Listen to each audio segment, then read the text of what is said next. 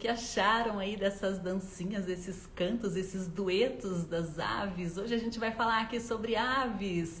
Vamos conhecer muitas curiosidades do comportamento, né? Das características da ave fauna, fauna brasileira. A gente tem muita coisa para compartilhar, para dividir com a gente aqui. Olha só, Aves surpreendentes podem ser observadas em um sítio como esse.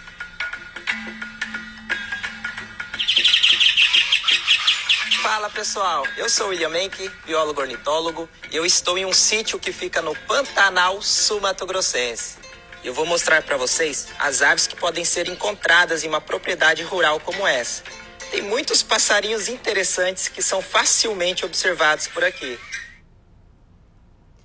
A gente vai receber essa figura aí, William Menck, ele que é biólogo, ornitólogo, né, apresentador, editor do canal Planeta Aves. Também acaba de lançar uma, um livro, uma obra super especial a respeito das aves de rapina do Brasil. Acredito que seja uma das obras que traz mais um levantamento mais detalhado dessas aves que são até de certo ponto pouco conhecidas pela ciência até esta publicação. Daqui a pouquinho o William vai falar aqui com a gente também, para quem viu aí a arte, né, que eu preparei para a divulgação do programa de hoje, deve ter percebido uma ave bem especial, que é o gavião pato, ilustrando essa arte da entrevista. E o William Menck também preparou um documentário a respeito da vida secreta desse gavião pato, que na verdade é uma águia. Olha só que ave impressionante.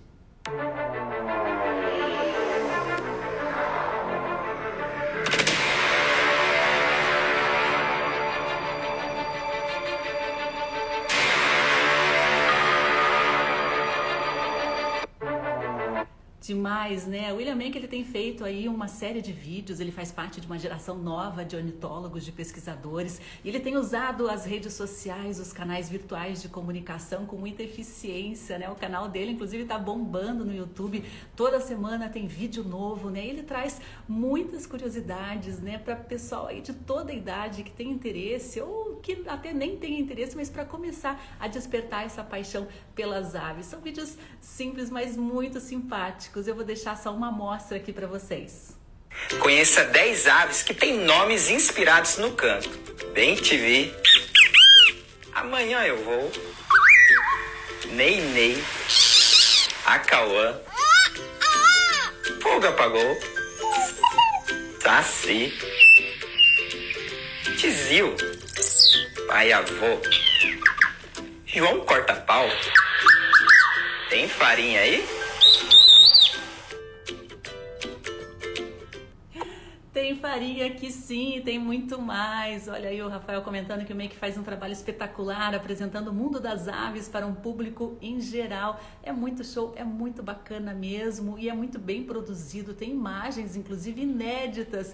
Mas quem vai contar para a gente é o próprio William que eu vou convidá-lo aqui para participar ao vivo da nossa transmissão. William, seja muito bem-vindo aqui ao programa Justiça e Conservação aguardar aqui a conexão com o William Menck. Pessoal, fiquem bem à vontade aí para participar com seus comentários, as suas perguntas, as suas dúvidas. Bom dia, William. Seja muito bem-vindo. Bom dia, Sandra. Tudo bem? Bom dia. Que lindas imagens você mostrou aí, hein? Esse Eu... documentário do Gavião Pato é o meu preferido, assim. É um dos que Gente... mais deu trabalho de produzir, mas foi aquele vídeo, assim, de coração. É muito legal. E, e, e, vamos já que você tocou já no, no, assunto Gavião Pato, né? Esse documentário ele é muito especial, porque além de registrar ah, imagens ali do cotidiano, né, da vida em casal, em família dessa águia, né? Você tem imagens inéditas. Eu queria saber como que você conseguiu, porque as aves de rapina, elas são muito ariscas, né? Elas enxergam Sim. de longe e qualquer ameaça, ó. Como que você conseguiu essa aproximação? Então, a história é bem interessante. Primeiro que o gavião-pato, assim, tem, embora seja uma águia florestal que tem uma grande distribuição aqui na América, tem desde a América Central até aqui o norte da Argentina, a gente tem pouquíssimas informações sobre a biologia dela. E sobre a biologia reprodutiva, menos ainda. E a gente encontrou esse ninho ao acaso. Eu estava passarinhando num vale ali, ali próximo de Campo Grande, com alguns amigos. Eu já conhecia a presença desse casal naquele vale, eu e a Jéssica, a gente havia registrado essa espécie já há dois anos, há mais de dois anos nessa área. E um dia eu fui passarinhar com alguns amigos, incluindo o Leonardo Avelino, do Bioface, e a gente percebeu alguns comportamentos um pouquinho diferentes dessa ave no local, assim, comportamento mais defensivo, casal voando junto, vocalizando bastante, descendo em voo em alguma área dentro do vale, alguns comportamentos que, assim, era uma pista que, que o casal estava nidificando na área. Então a gente adentrou a mata ali e nos deparamos com aquele, aquela obra de arte na copa da árvore, que é o ninho, né? E o filhotinho já estava mais ou menos crescidinho nessa época, e a partir dali, gente iniciou o monitoramento. Várias vezes retornei ao local, coloquei tripé, fiquei ali, às vezes a manhã toda, quase que o dia todo, filmando essa ave, captando as imagens, né? A gente conseguiu bastante imagens é, inéditas sobre o comportamento dessa espécie. Aquela da cópula mesmo, até onde eu sei, não existe nenhuma assim, imagem em vídeo dessa espécie copulando. É bem interessante. Nossa, são registros fantásticos aí da natureza em vida livre, né? A natureza selvagem. A gente está falando aqui de um gavião-pato e as aves de rapina são aí parte da sua paixão, da sua grande paixão pela ornitologia? Sim, sim, com certeza. Desde criança eu já gostava das aves de rapina. Sempre gostei de aves, mas desde criança as aves de rapina tinham aquele...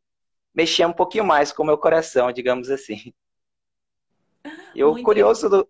É, eu ia falar é... que o curioso do gavião-pato a gente fala gavião-pato, mas ele não é nem um gavião e nem se parece um pato. É um nome bem assim. Até hoje eu não descobri o porquê desse nome. É, eu exibi inclusive um, um vídeo ali que você é, Explica um pouquinho sobre os nomes, né? Algumas aves têm um nome pelo canto, alguns pela aparência, Isso. alguns ninguém sabe quem batizou como essa ave. É, exatamente. São nomes onomatopeicos, são nomes da... que as pessoas dão é, por causa da vocalização da ave, que a ave parece é, emitir alguma palavra, alguma coisa do tipo. Tipo, quero, quero. Aos nossos ouvidos de humanos, parece que está falando quero, quero. Então, o pessoal é, o nome popular dele é Quero Quero. Em outros países aqui da América do Sul é Tero Tero. O Ben TV, em outros países aqui latinos, chama ele de é, Kiskidi, Kiskidi em inglês, né? Então, vários nomes onomatopeicos no Brasil e nos outros países. E os ah. nomes das aves brasileiras, assim, tem cada nome curioso, cada nome diferente, assim, que e muitos desses nomes vieram é, do, do, original, né? Acho que é, é latino. O que, que é o original nome científico?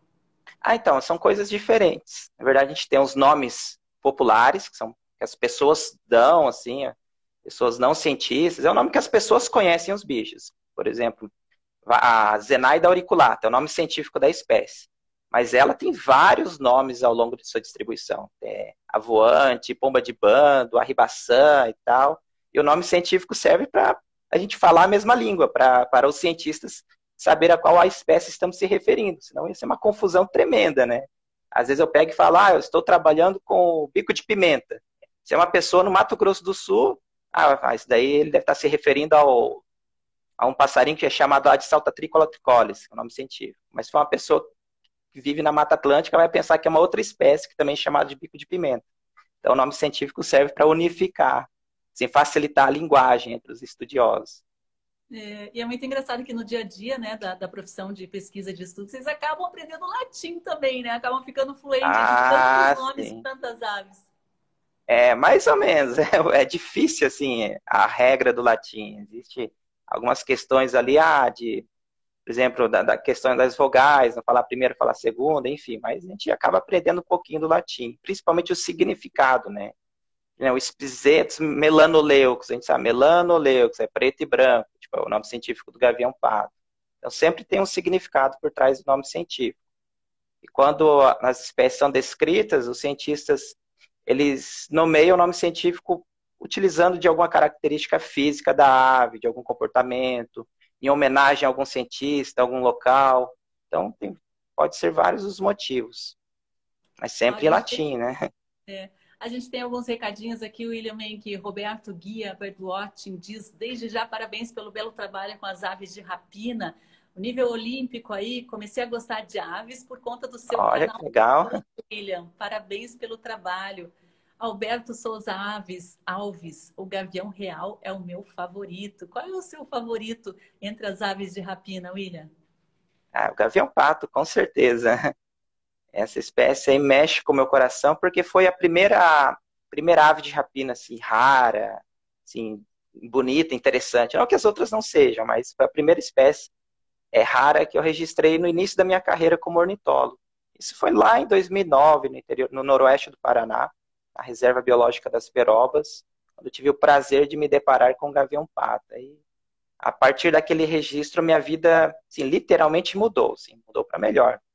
Consegui, assim, relevância na mídia, consegui acessos a outros trabalhos, parcerias, enfim, várias coisas boas aconteceram por, por conta desse registro do Gavião Pato. É. O Rony aqui está te mandando um abraço, diz aí, grande Menk, mandando ver. Muito obrigada aí pela Ah, legal. O Ronature, devemos muitos aos povos originários, muitos nomes de origem indígena. Tem algum nome de uma ave bem conhecida da gente que tenha um, um, a, a, nomenclatura indígena no seu nome? Ah, tem vários, vários, várias espécies com origem indígena. A gente pensar nas aves de rapina, Tanatal, é origem indígena a própria, o próprio gavião real que mencionou aí, que também a gente chama de arpia, um dos nomes dela é o iraçu. É como, ah, acho que a tradução é gavião grande, ave grande, coisa do tipo. Então tem vários nomes, tá Natal, Cauré, Acauã, tem vários nomes assim de origem indígena na nossa língua. Não só nome de aves, mas sim várias palavras do nosso cotidiano que têm origem indígena. É bem legal também. Uhum. Olha, recentemente a gente flagrou um outdoor aqui do governo do estado usando a imagem de uma arpia como símbolo da sustentabilidade da gestão estadual. né? Até dá, dá, me dá uma deixa aqui para inserir a pergunta do Marco Cachoeirismo. William, qual o último registro da arpia e do Uiraçu, né, que você acabou de comentar que é um outro nome, sim, sim. no lado leste do Paraná? No lado leste do Paraná, nossa se eu não me engano, é o do próprio Pedro Scheider Neto, 2005 ali, ele registrou ali próximo da Bahia de Guaratuba, é, se não me engano é o dele, mas tem um registro recente, só que não é na parte leste, né, ali no sudoeste do estado, do Francisco Ramada, que ele viu ali próximo de General Carneiro, acho que é Domingos Soares, Coronel Domingos Soares, município. Exatamente. E do, é, agora do Uiraçu falso, Morphinus guianensis, ele só tem um único registro no estado, foi na década de 20, 30, assim, é um registro muito antigo. É o único registro dele no estado que foi feito lá no também extinto Parque Nacional de Sete Quedas. Depois desse registro, essa espécie nunca mais foi vista. Tanto é que ela é hoje considerada como provavelmente extinta no estado do Paraná.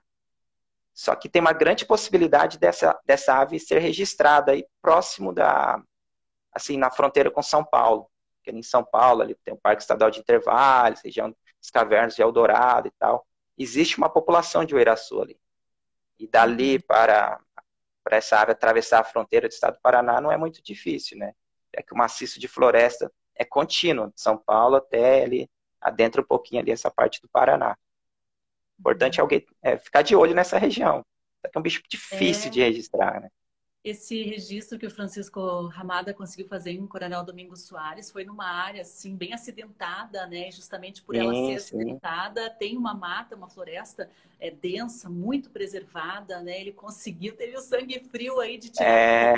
A gente fez uma reportagem, bombou a matéria que surpreendeu demais a comunidade científica esse registro de, de, um, de, uma, de uma águia desse porte como arpia, né, que já era considerada extinta no estado. O Pedro Scherer Neto me contou que, no caso, quando ele avistou em Guaratuba a, a arpia, ele entrou em um choque, assim, né, ficou paralisado, ele conseguiu ver, mas não teve a rapidez necessária para fotografar, né? Deve ser algo muito eletrizante, né? Paralisante ah, até para os biólogos quando eles conseguem algo assim. Qual é a sensação? Olha, para o Pedro Scherer Neto, a sensação deve ter sido impressionante, porque às vezes ele se empolga assim quando ele vê um fim-fim numa área improvável. Imagina ver uma arpia. Então, assim, para gente que trabalha assim no, no campo, registrar uma espécie rara é assim, é um alto grau de felicidade. A gente assim, tenta não gritar, mas assim, fica muito feliz. É, é empolgante mesmo. Assim. Muito bom, muito bom. Tive algumas situações que eu tive o prazer de registrar espécies raras e nossa, eu fico sem palavras. É muito legal. E esse registro do Ramada realmente é uma área, existe uma vegetação bem assim, razoavelmente conservada naquela região do estado. Acredito que sim, possa existir mais arpias nessa região do estado do Paraná, inclusive ali em Foz do Iguaçu, que não é tão distante linha reta. O Parque Nacional do Iguaçu tem uma maciço de floresta assim, considerável e ele é interligado com as florestas de Misiones na Argentina, onde também existem arpias e existem uiraçus, até onde a gente sabe. Né? Uhum. O Serafim Fotos comenta, né? Acho que do documentário do Gavião Pato, que foi o melhor vídeo que ele assistiu. Dá os parabéns ah, aí. Que legal. Que foi a primeira vista. Obrigada, Serafim. Seja sempre bem-vindo aqui Passarinhando Curitiba, esse cara é top, o William Mank é top demais, né? E William, você faz parte aí de uma nova geração de ornitólogos, né? Que inclusive tem usado os canais digitais para difundir uhum. a informação sobre as aves e, e, você tem feito isso praticamente um pioneiro, né? E tem conseguido bastante resultado. Sim, assim, é um resultado surpreendente, viu, Sandra? É, o próprio canal no YouTube, a gente começou o projeto há do, mais ou menos dois anos atrás, a gente começou a publicar para valer mesmo tem um ano. E, assim, foi assim, impressionante a, o sucesso do canal entre o público leigo, especialmente entre as crianças, assim, as, muita criança assistindo o canal. Assim, em questão de meses, a gente ultrapassou a marca dos 100 mil inscritos, agora já estamos aí com 400, quase 4, pouco mais de 400 mil, 415 mil inscritos e a cada dia tem quase mil pessoas se inscrevendo no canal. Então, é uma, uma taxa de crescimento absurda. Com mais de 50 visualizações em, nos, em vídeos né, do canal. A gente começou também agora no TikTok, no próprio Instagram. A gente está tentando divulgar, levando as aves para as pessoas comuns, que esse é o objetivo. Uma linguagem mais fácil, acessível, assim, qualquer pessoa possa compreender.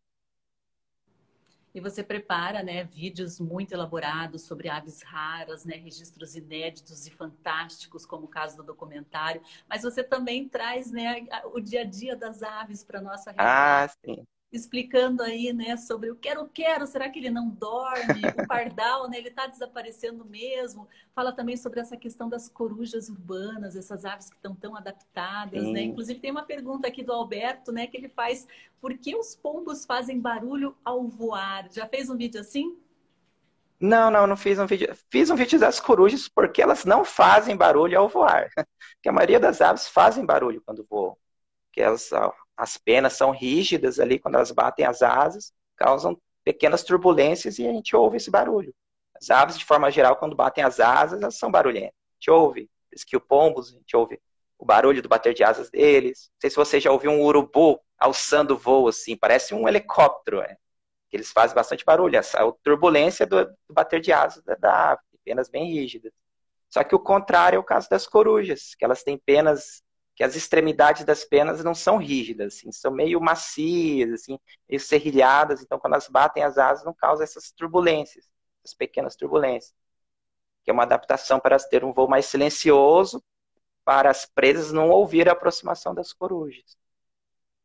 E o teu canal ele é muito útil também como uma educação ambiental, né? William, você falou, por exemplo, das corujas ali, é sobre a importância das pessoas conhecerem é, é, o papel das corujas, né, no controle de pragas como ratos, como insetos, né, pragas inclusive que são bastante nocivas para os seres humanos. E às vezes elas são alvo fácil aí de, de pessoas que por elas morarem nas cidades muitas vezes em telhados, né, em alguns locais que as pessoas podem até pensar em mau agouro, algo assim, acabam ah, com certeza verdade, né? Eu acho que falta um pouco de informação. Conta aí, por exemplo, essa coruja, coruja da torre, que é muito comum aqui nos telhados, então, né? Qual é o papel sim. dela para nós humanos também, né? O que, que ela nos traz de benefício? Sim, então aqui no Brasil, assim, em alguns outros países também, tem pessoas ainda hoje que têm medo de coruja, vê elas como animais horríveis, justamente por causa dessas crendices populares. Ah, que atrai a morte, isso e aquilo. Ah, porque eu ouvi ela cantando no dia que fulano faleceu. Mas a coruja estava cantando todos os outros dias que, que, ninguém faleceu. Aí a pessoa só lembra do caso do canto. Do... Então são apenas crendices, não são verdades. E se as pessoas conhecessem de fato o benefício das corujas, elas iam querer abraçar as corujas. Porque que nem a, a própria Suindara, essa Tito Furcata, a coruja branca, a coruja das torres, um casal dessa espécie consome ao longo de um ano mais de 3 mil roedores. Então, são quase que ratoeiros que voam. E, assim, mais de 10, 15 mil insetos, não sei o número exato, mas tem um estudo na, de um pesquisador na USP que ele contabilizou, ele fez a estimativa de quantas presas casais de suindária consomem ao longo de um ano. é um número assim, impressionante.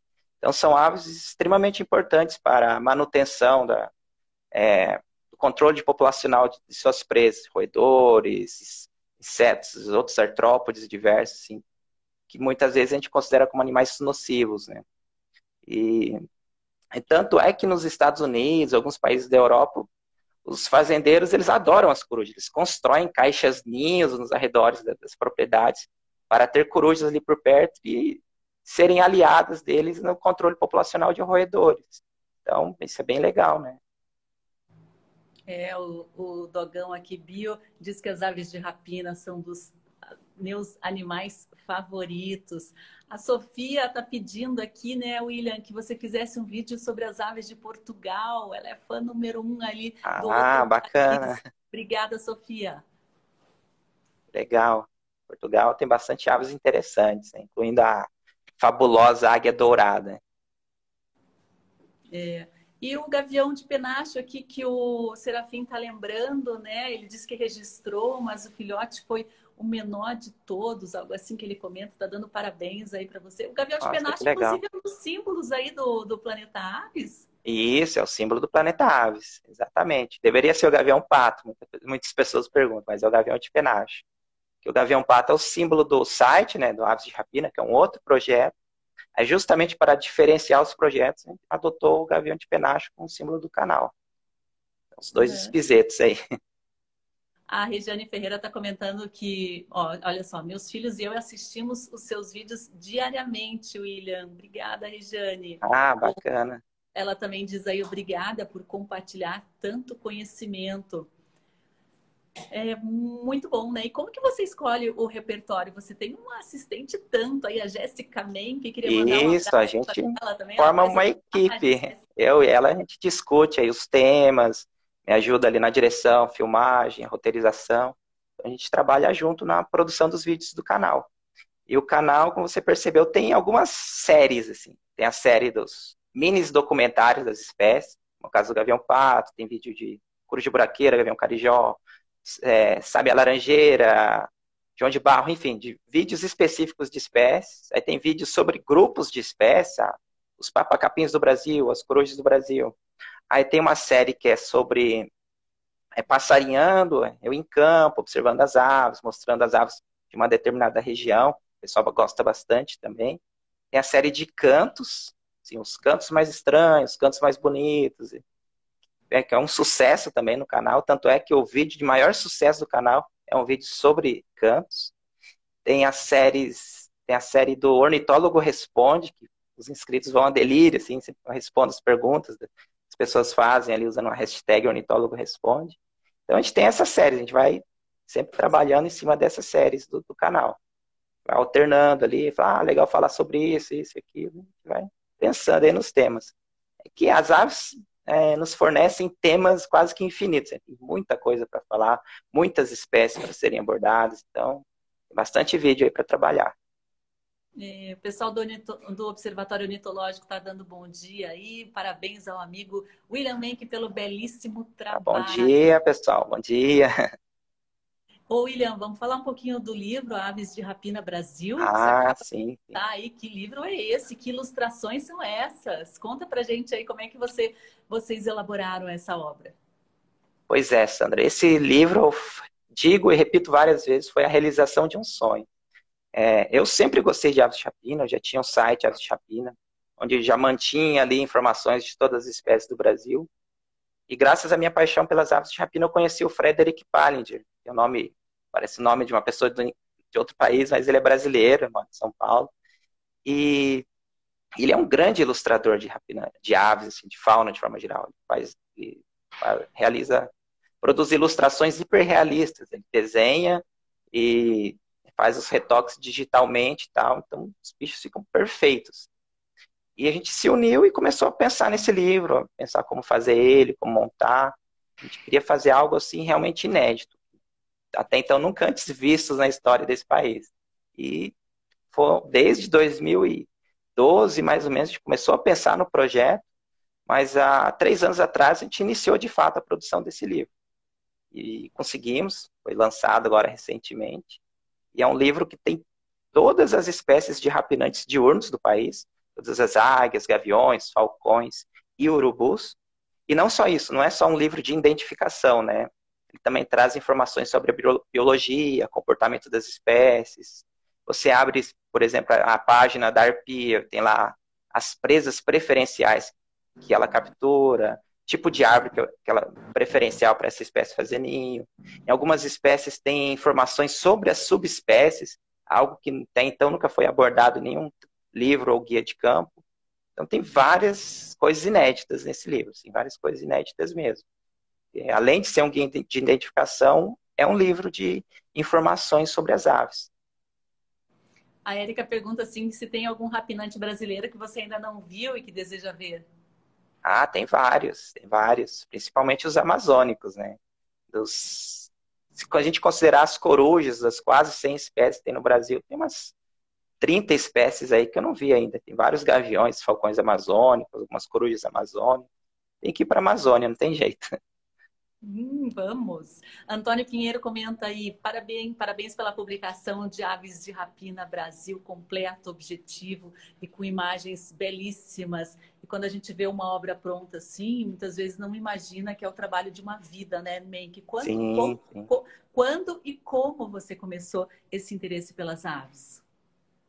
Pelas aves de rapina e pelas aves, foi desde criança eu já gostava de aves e de aves de rapina. Assim cresci né, numa cidade pequena ali no noroeste do Paraná, em Piabiru, não se você conhece, quase ninguém conhece.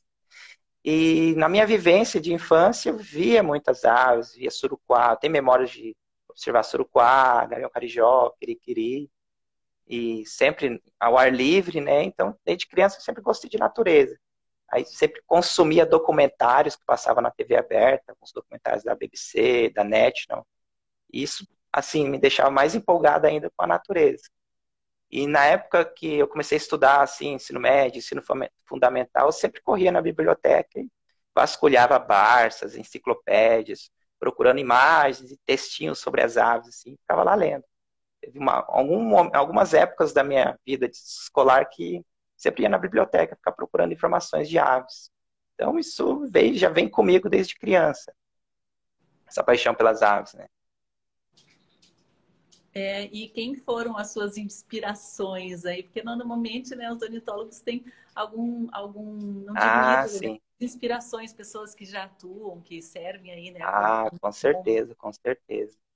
É, olha, nos documentários, vi os documentários do David, do Félix Rodrigues, são assim, grandes documentaristas, apresentadores que ficavam empolgadíssimos. E aqui no Brasil, quando eu comecei a, a me interessar por aves, uma das primeiras pessoas que eu entrei em contato foi com o Fernando Straub, nosso grande pilastra da ornitologia nacional, junto ao Pedro Scherer Neto, que também foi outra inspiração. Então eu tive contato com eles dois no início da minha carreira, principalmente com o Fernando Straub. E conversava muito, mandava e-mail para ele, textos longos e tal, ele respondia, trocava mensagem comigo comecei a me interessar muito por aves de rapina também. Comecei a mandar é, mensagens para um ornitólogo lá de Santa Catarina, o Jorge Albuquerque, que também foi outro meu um dos culpados por eu gostar de rapinantes. Ele sempre atencioso me respondia, mandava mensagem, até me orientou à distância num trabalho com o Gavião Carijó em Maringá. Então, o Pedro, o Jorge e o Fernando foram três pessoas importantes no início da minha carreira. Muito importantes mesmo. Muito antes de eu entrar na graduação, eu já trocava ideia com eles, assim, um, dois anos antes. Aí quando entrei na graduação, tive excelentes professores que não eram ornitólogos, assim, na minha faculdade não tinha nenhum professor ornitólogo, mas tanto ver minha euforia ali, querendo trabalhar com aves, eles toparam me orientar. Foi bem importante também. Ai, que bacana. Tem bastante mensagens aqui, vou tentar te repassar algumas ou a maioria. O Observatório Ornitológico, Carlos está dizendo aqui que aguarda a sua visita lá no Observatório Ornitológico Nascentes do Iguaçu. Opa, André... com certeza, estou devendo a visita lá. O André está dando bom dia aqui, bom dia, André. William, faça bom uma dia, pesquisa sobre, sobre o trinca-ferro boiadeiro. Ah, e é mais um tema. Bastante tema para a gente abordar no canal. É, já temos aqui as aves de Portugal, o Trinca-Ferro. Alisson Souto está dando um alô aqui para gente. Alisson, seja muito bem-vindo sempre aqui ao programa Justiça e Conservação. A Ravedna, acho que é isso, muita informação de qualidade, é o melhor canal de aves do YouTube. Tá dando parabéns aí pelo, para o William e para a Jéssica. Inclusive, você lembra que a gente se encontrou ali na Serra Catarinense, acho que em Uruguai? Lembro, lembro, muito bem. Charão, acho que é a vida de ornitólogo, é mais ou menos isso. É. Das épocas foi também. Por, foi por um tris que a gente não viu os papagaios charões lá, viu? A gente foi lá na intenção de observar, captar algumas imagens assim, só no único dia a gente viu aquele bando imenso lá de papagaio charão. Pois os outros dias a gente não viu mais. Muito é, legal. Chegou, assim. E rendeu um ótimo vídeo. Tarde. Desculpa, não vi. E rendeu um vídeo bem legal no canal sobre a migração dos papagaios. Né? É, a gente compartilhou aqui no Justiça Eco, o pessoal Sim. gostou demais, né? Olha só, o Observatório Ornitológico comenta sobre o livro do, dos rapineiros diurnos do Brasil, lá no estado da arte. Tem muitos pássaros que são diurnos, noturnos, né, William? Uhum. Cada espécie tem um comportamento muito diferenciado. Exatamente. É, no caso das aves de rapina, a gente fala aves de rapina diurnas, é só para separar os gaviões, águias, falcões das corujas, assim, mas é uma divisão bem meramente, posso dizer, não, não, não vale na prática. Tem alguns gaviões, falcões que têm comportamentos crepusculares, até avançam um pouco da noite, assim como tem corujas diurnas. Mas em termos, assim, de forma geral, nas aves, nossa, tem espécies que são totalmente noturnas, outras diurnas, outros crepusculares. Tem de tudo, tem de tudo mesmo. Oh, o Rony está dizendo aqui, meu filho Vitali, man, que é seu fã, tu já sabe disso, né? Manda um abraço aí pro Vitali. Um abraço aí, Vitali. Tamo junto. É, o Dogão Bio diz que já tinha visto sobre o Gavião Pato algo, né? Mas depois que viu o teu vídeo, William, disse que ficou admirado com esse pássaro. É impossível, né? As pessoas não se encantarem com essas aves ah, tão sim. imponentes. Sim, com certeza. O Gavião Pato, por exemplo, sim, é, é uma águia sim, de beleza indiscutível, mas pouquíssimas pessoas no Brasil conhecem ela. Tanto é que quando a gente lançou esse mini documentário, a gente recebeu vários, várias mensagens. Falei, nossa, eu não conhecia, não sei o quê, que legal, onde vive, nem sabia que tinha águias no Brasil. Então as pessoas se impressionam mesmo. Ah, a Rosália está dizendo que está vendo, ela e o Luiz Felipe estão assistindo aqui você. Obrigada, pessoal, pela participação. E a gente falando de aves de rapina, né, William? A gente falou aqui das águias, dos gaviões, das corujas. Esse livro que você acaba de lançar, ele incluiu aí o, o, os gaviões e a águia e já tem uma Sim. nova obra prevista aí para frente? Sim, a gente está começando a das corujas. Né? A próxima edição vai ser só sobre as corujas. Vai ser um pouquinho diferente não tem data de lançamento nem nada, está muito no início ainda. Mas essa é a ideia, é continuar a saga aí dos rapinantes. É, e esse trabalho ele é muito importante, né? Porque acho que até então a gente não tinha um, um canal para difundir uma informação assim de uma maneira simples e democrática para todas as idades, né, William? Você tem percebido Sim. aí o um interesse cada vez maior das pessoas também pelas questões envolvendo a natureza? Sim, com certeza. Eu, assim, eu acompanho um pouco o feedback das pessoas pelos comentários, assim, além de receber muitos comentários de crianças, tem comentários assim emocionantes, ah, eu estava na depressão, comecei a assistir o canal, comecei a observar as aves, hoje estou muito melhor graças ao canal. É, crianças autistas, os pais falam, nossa, meu filho é autista, não sei o quê, ele está assim apaixonado pelas aves, obrigado, está me ajudando, me ajudando muito. Tem bastante feedback legal nesse sentido, assim, de pessoas que falam, nossa, agora eu passei a observar mais as aves por causa do canal, prestar mais atenção na natureza. E, então, o canal, assim, um dos grandes objetivos do canal também é despertar as pessoas para as aves e para a natureza. E é um caminho sem volta. Depois as pessoas começam a observar passarinho, aí não tem jeito, né? As pessoas começam a olhar, ver passarinho em tudo qualquer lugar, ouvir canto de passarinho em tudo qualquer lugar. E é muito legal isso. Ai, olha só. Então vamos começar a esclarecer algumas dúvidas, porque além né, de apresentador, multimídia, pesquisador, biólogo, ornitólogo, autor de livros especializados, o William Menck também ele é consultor ambiental. E vamos começar aqui as nossas consultorias. Vinícius pergunta aí, fiz algumas pesquisas, William, acabei achando a foto de uma suindara negra sabe me dizer se é verídico? Tá dando um abraço aí, diz que é muito teu fã. Ah, legal. Não, é verídico sim. É que a gente conhece só a suindara que tem no Brasil, mas o gênero Tito, que é da suindara, tem outras 17 espécies pelo mundo. 16 ou 17 espécies. Então tem suindara, tem uma suindara, acho que é, é a Tito tenebricosa, tenebricosa, que ele deve ter visto, que é bem, é uma plumagem bem escura. Tem uma que é, tem a plumagem mais avermelhada, tem mais várias outras que tem vários tons de cinza ou branco. Então uhum. tem outras espécies, sim. A suindara, essa coruja, né, ela tem o rosto assim no formato de uma, é, de uma maçã, e isso é muito estratégico para. É. é. e o que, que traz de característica de vantagem para a suindara esse formato, né, que parece uma antena parabólica? Então, justamente isso. Pelo fato de uma, parecer uma antena parabólica, esses discos faciais, assim, né, próximo dos olhos ali, elas conseguem concentrar todo o som captado, vai diretamente para o ouvido, melhora a captação de som, melhora muito, assim, muito mesmo. Tanto é que a Suindara, assim, em ambientes com quase ausência total de luz, elas conseguem é, saber a localização de uma presa se movendo no chão. Pelo barulho do caminhar da presa, ela sabe mais ou menos ali rastrear a localização dela por causa do som. Isso é hum. é fantástico. O Rafael Sobania está comentando aqui o nome disso é melanismo, né? Sobre a coruja preta, onde a cor preta acaba sendo predominante. E daí o ah, Alberto, pergu é, o Alberto pergunta: os corvos e as siriemas são aves de rapina? Não, então, vamos por parte. A questão da plumagem melânica também acontece nas aves. É que pode ser uma melânica, uma suindária melânica, mas eu acredito que a foto que ele viu é de uma espécie mesmo, que naturalmente ela seja é, escura é uma outra espécie de suindara. Mas tem que ver a foto, né? E tem uhum. uma espécie de suindara que é realmente quase negra, assim, um cinza bem escuro. Ah, e manda sobre... foto aí. É, e sobre ser ou não ser aves de rapina, isso é um tema que assim, não existe um consenso. Assim. Existe um trabalho mais recente que incluiu a. que sugere que as seriemas sejam incluídas entre as aves de rapina, por questão de ancestralidade com o grupo das aves de rapina. Tem outros autores que dizem que os urubus não deveriam ser considerados, corujas também não. Enfim, mas assim, de forma geral, assim, a classificação tradicional hoje de aves de rapina é que as aves de rapina são as águias e os gaviões, que é a ordem acitriformes, os falcões, que é a ordem falconiformes, as corujas, que é a ordem estrigiforme, e os urubus, que é a ordem catartiformes. Esse é o consenso geral, assim, considera que são aves de rapina. Então, as aves pertencentes a essas ordens são chamadas de aves de rapina. Aí elas têm algumas características. É. Eu não sei diferenciar muito bem uma águia de um gavião. Tem critérios então, é... técnicos científicos? Mais ou menos, assim. As aves de rapina têm características.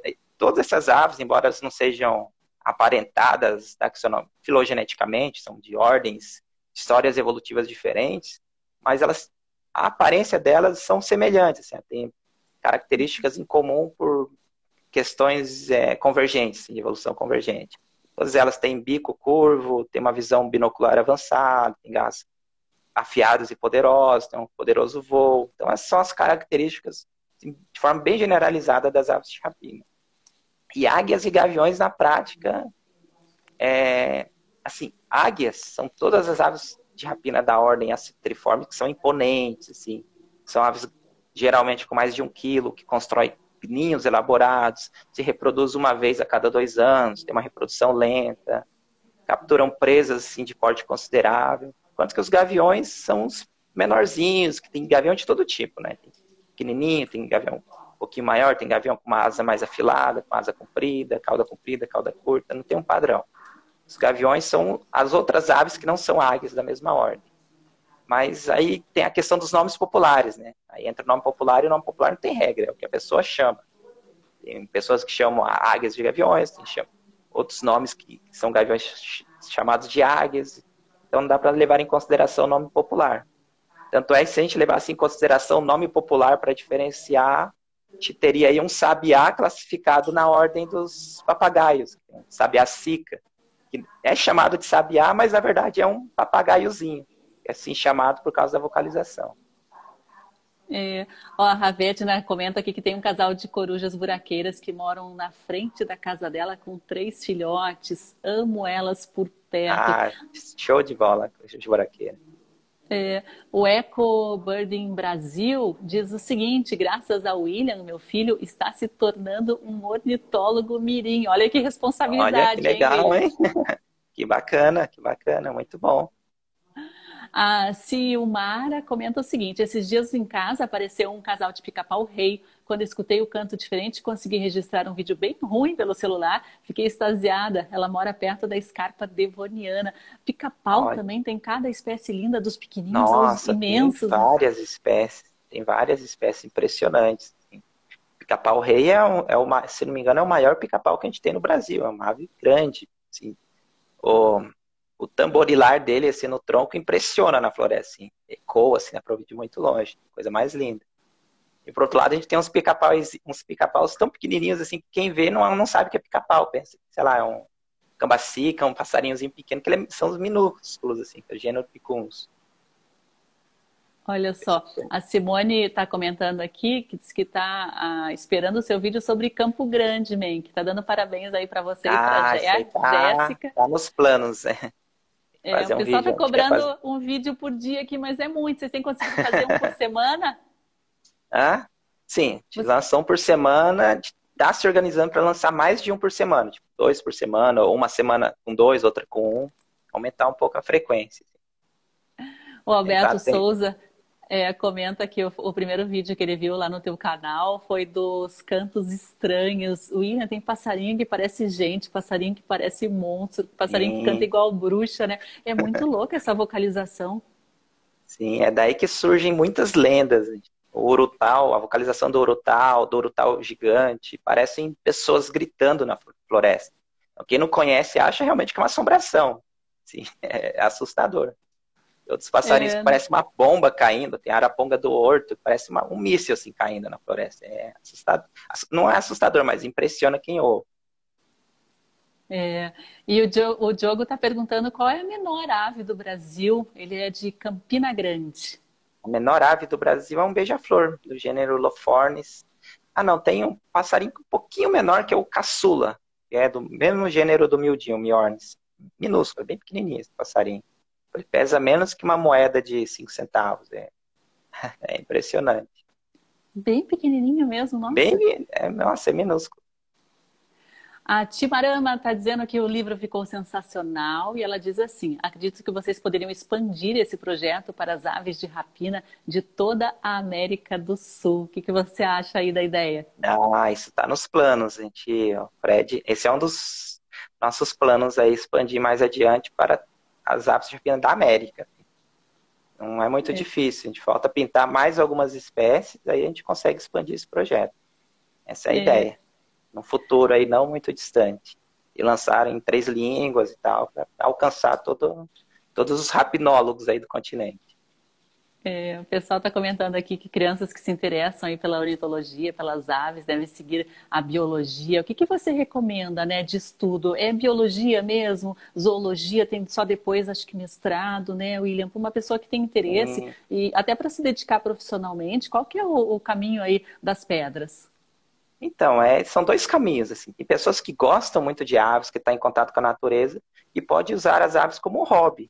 Assim, finais de semana, tempo livre sair para observar as aves e tal, se tornar um observador de aves, assim, dedicado, profissional. E compra uma câmera, começa a assistir o canal, assim, tem uma câmera, um binóculo, é, acessar sites Wikiaves e tal, participar de grupos de observadores de aves, e com o tempo você vai pegando o jeito, sair para observar as aves do seu, sua região, do seu estado, se torna um hobby muito, assim, muito prazeroso. Esse é um dos caminhos. Mas quem quer trabalhar profissionalmente com aves, ser ornitólogo, pesquisador, aí o caminho realmente é fazer uma graduação. Normalmente as pessoas fazem, os ornitólogos fazem graduação em biologia, mas não é regra. Tanto é que o Pedro Scherer Neto, um dos maiores ornitólogos do Brasil, ele é formado em agronomia. E depois se especializar nas aves, assim. Durante a graduação, se dedicar às aves, assim. É, fazendo estudos e projetos de iniciação científica e tal, tentar fazer contato com grupos de pesquisas e aos poucos se profissionalizando. Aí, a, a, o mercado de trabalho é amplo, assim, você pode trabalhar com consultoria ambiental, como é o meu caso, trabalhar como pesquisador, é, professor pesquisador vinculado à universidade, é, trabalhar como guia também. Tem bastante ornitólogos que se, torna, se tornaram guias hoje, guiam grupos de observadores de aves. e várias áreas de atuação. Uhum. É, essa consultoria ambiental que você faz, William, é como assim? Como que se faz uma consultoria relacionada à avifauna? Então, é, funciona mais ou menos assim. Hoje, qualquer empreendimento assim que vai causar impactos relevantes ao meio ambiente é necessário de um licenciamento ambiental, de uma autorização para realizar uma autorização para instalação, depois de uma autorização para é, execução, para a, o início da, do empreendimento, né? Então, aí eles precisam contratar equipes de fauna, biólogos, engenheiros e tal, que fazem um estudo da área para ver os possíveis impactos que aquele empreendimento vai causar nas aves, nos outros grupos de animais. Aí essa equipe de biólogos, eles emitem relatórios, emitem laudos, mostrando medidas para minimizar esses impactos. É algo bem complexo. Por exemplo, eu faço muito trabalho com linhas de transmissão essas linhas de, de transmissão. Uhum. Já fiz alguns trabalhos. Geralmente as empresas contratam, me contratam para eu avaliar o impacto que aquela linha de transmissão está tendo é, na comunidade de aves de um determinado local. Se eles estão colidindo ou não. Aí eu vou lá e faço o estudo, vejo se está tendo algum impacto. Tem empresas que contratam ornitólogos para verificar a viabilidade de é, ser instalada uma linha de transmissão na determinada região, ver quais, se existe é, muitas espécies é, vulneráveis à colisão com linhas de transmissão, para ver se podem mudar o projeto, fazer, mudar a área e tal. Então, tem vários tipos de estudos. Assim. Cada, cada empreendimento tem a sua especificidade. Uhum. E é muito importante, né, respeitar essas Sim, espécies, porque importante. às vezes uma obra acaba ali com os últimos indivíduos, né, com a última população ah, de qualidade. Com certeza. É. O ornitólogo tá... pode até salvar vidas, não só das aves, vidas humanas também a gente pensar numa rodovia, é, geralmente a gente faz o censo, vê as espécies que ocorrem, fala, ah, aqui tem uma concentração elevada de emas, então a empresa que vai construir a rodovia fala, tem muita ema aqui, então a gente tem que bolar alguma coisa aqui para evitar a colisão de emas com os veículos, porque que acontece causam estragos aí que podem causar perdas humanas também, além das emas, essas pobres emas, né? É, tem muitos recados de fãs aqui, né? Tem o Bruno Gomes, né? A Noelle, tem aqui a, o Edinaldo também, a Isabela, inclusive, que está na conta dele, a Isabela, Caro, Isabela Carolina, diz que é sua fã número um do Planeta Árvore das legal. Corujas. Tá dando parabéns aí. A Miriam quer saber aí, binóculo, celular, câmera, o que, que é melhor para se observar aves? Ah, binóculo, com certeza. Mas câmera fotográfica é legal também, que você pode fazer o registro, ter a foto, publicar no, nos sites colaborativos como o Wikias, Bioface, The Bird. Então, o ideal é ter os dois. Mas quem está começando, eu conheço, assim, pessoas, assim, que observam as aves do quintal, não usa câmera, não usa binóculo, nem nada. Simplesmente tira um momento do dia ali, fica na janela observando as aves, sem nada, contemplando. Isso é observar aves também. Mas, é, claro, sim. com esses equipamentos ajuda bastante eu, eu indicaria o binóculo, sim, para começar. E uhum. existe, assim, existe muitas dúvidas sobre modelos ideais de binóculos. A gente sempre recomenda os binóculos é, no modelo 8x42 ou 10x42, que é uma relação peso e nitidez de imagem muito boa para observação de aves. Uhum. É, Antônio Tito Pinheiro pergunta se você tem algum vídeo feito no Vale dos Falcões, né? Tem bastante gente te chamando aí para ir alguns pontos do Brasil. O pessoal da Alter do Chão ah, também está te chamando. É, então, eu já visitei o Parque dos Falcões, lá o trabalho do Persílio. É um trabalho sensacional que ele faz com as aves de rapina. Mas não tenho vídeo de lá, não. Ainda não fiz. Preciso visitar novamente o parque. Uhum. A Ravedina pede mais um vídeo de cantos rurais. Ah, bacana. Tem que, eu pretendo fazer umas passarinhadas rurais aí, aí vai rolar uns vídeos das espécies ah, rurais. Muito legal, né? O pessoal tá mandando bastante mensagens aqui, né? O Vemail, acho que é isso.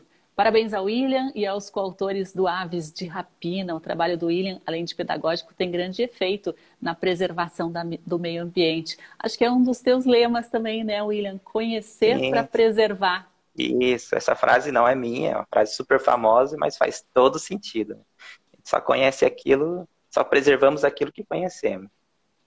É, a Miriam tá mandando um beijo para Jéssica Menck aí também. Jéssica, um beijo, um abraço. Obrigada aí pelo trabalho que você tem feito no canal junto com o William. Serafim Fotos, que live, parabéns, muito conhecimento e aprendizado.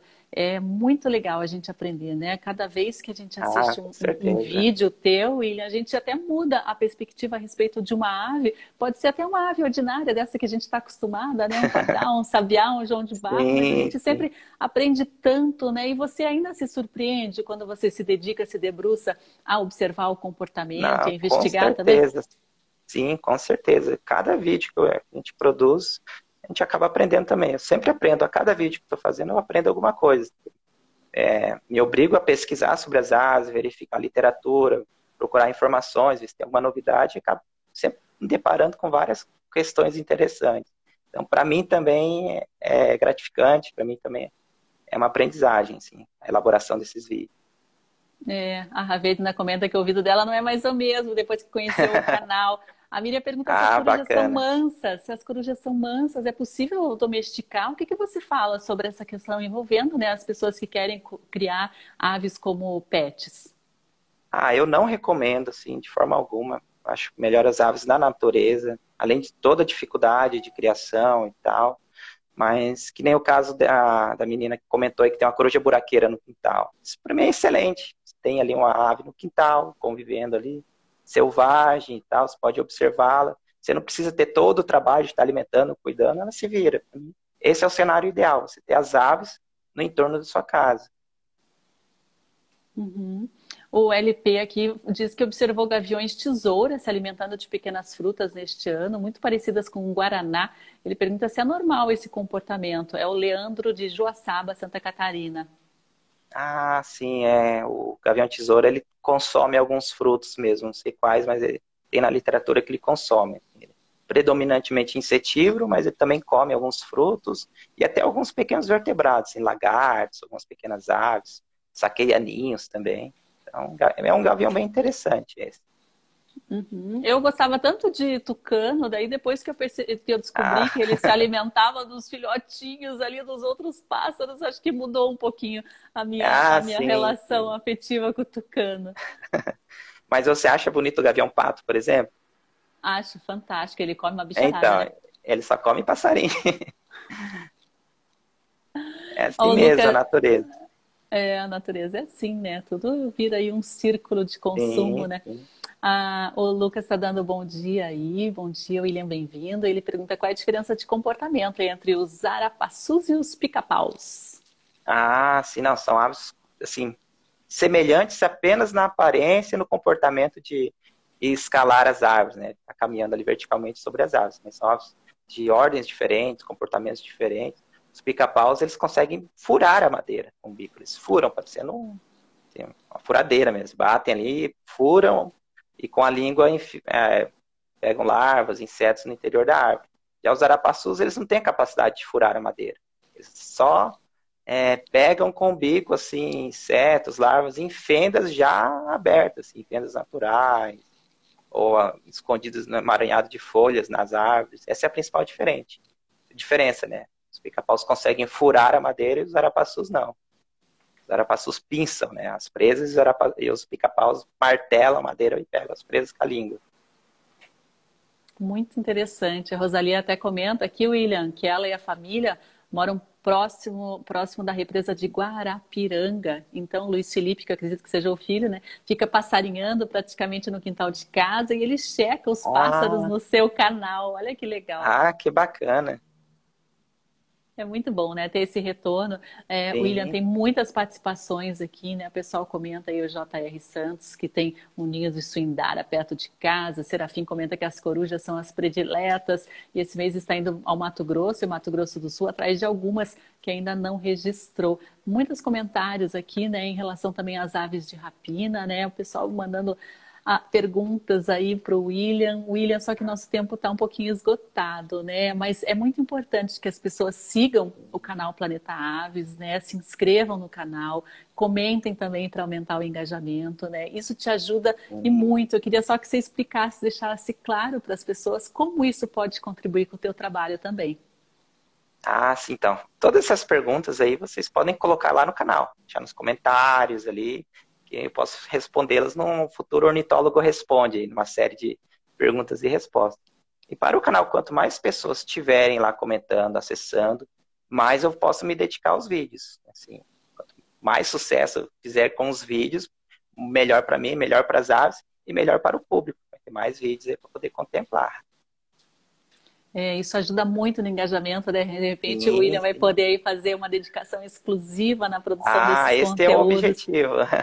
É, então, esse pessoal, é quem eu não consegui repassar aqui os comentários e as perguntas para o William, encaminha lá no canal Planeta Aves, né? Segue lá, se inscreva. Tem aqui o Instagram também, né? Tem várias formas de você entrar em contato. Eu peço desculpas aí para quem eu não consegui encaixar, mas o nosso tempo está esgotando. O programa Justiça e Conservação é aqui das 8 às 9 horas da manhã.